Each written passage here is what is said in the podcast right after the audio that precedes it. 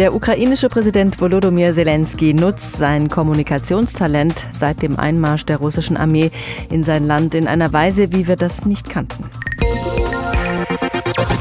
Es gibt praktisch keine große Veranstaltung mehr, auf der nicht irgendwann Zelensky auf der Leinwand erscheint und für die Unterstützung seines Landes trommelt.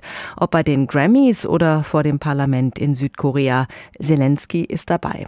Darüber habe ich vorhin mit Professor Thomas Jäger gesprochen. Er ist Professor für internationale Politik und Außenpolitik an der Uni Köln.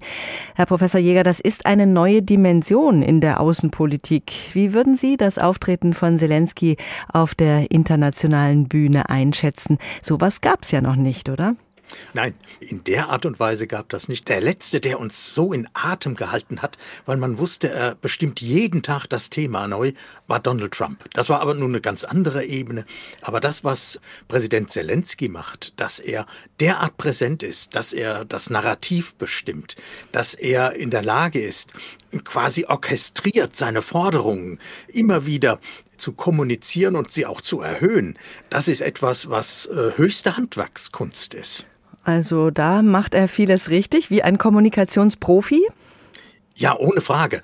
Ich nehme an, dass ein ganzes Team, das sozusagen plant, wie die einzelnen Auftritte sind, äh, mit welche Bilder man anspricht. Er geht ja auch in jeder Rede genau auf die Geschichte des jeweiligen Landes ein. Er schlägt sozusagen die Seite an, die die Emotionalität in dem jeweiligen Land auch fördert. Er wendet sich direkt an die Völker.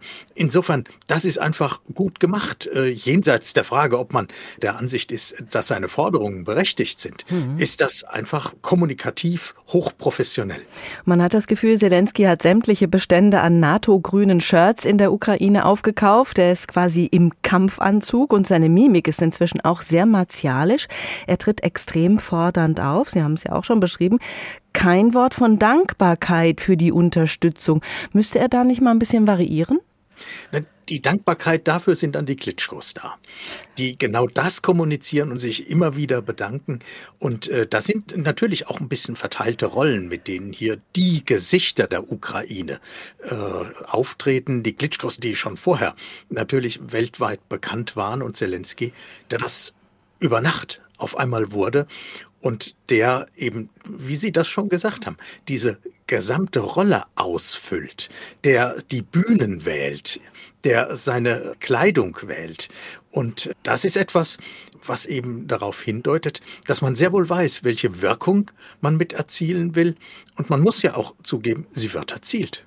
Jetzt aber der Affront. Zelensky will Bundespräsident Steinmeier nicht in Kiew sehen. Das deutsche Staatsoberhaupt ist nicht willkommen, denn früher hat Steinmeier eine russlandfreundliche Linie vertreten. Hat sich Zelensky da jetzt ein Eigentor geschossen? Ja, da kann überhaupt kein Zweifel drüber bestehen. Es ist zwar so, dass man in äh, Kiew wirklich Vorbehalte gegenüber Frank-Walter Steinmeier hat nicht gegenüber dem Bundespräsidenten, das muss man in diesem Fall echt auseinanderhalten. Es ist die Person, denn äh, gleichzeitig haben sich ja Parlamentarier etwa mit dem äh, Vorsitzenden des Auswärtigen Ausschusses des Bundestags getroffen, der überhaupt keine andere russlandpolitische Position als Steinmeier eingenommen hat. Aber wenn wir uns erinnern, Botschafter Melnik sprach davon, dass äh, Steinmeier ein Spinnennetz nach Russland äh, geknüpft habe, dass die Beziehung zu Russland etwas Heiliges für ihn sei und auch ein Angriffskrieg daran daran nichts ändern würde.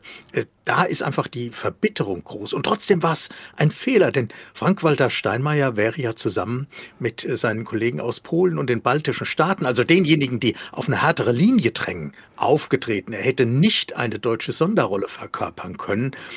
Die Bundesregierung muss eigentlich froh sein, dass er nicht gereist ist, weil das den Druck enorm erhöht hätte. Hm, aber dieses Auftreten Zelenskis flankiert vom ukrainischen Botschafter Melnik, der ebenfalls kein gutes Haar an Deutschland lässt. Wie viel Sympathien und Hilfsbereitschaft könnte das langfristig kosten? Na, es kostet sie nicht. Und es zwar richtig, dass man hier und da ja auch in Gesprächen hört, dass eben Botschafter Melnik wirklich zu arg auftritt. Aber wenn man schaut, er ist erfolgreich.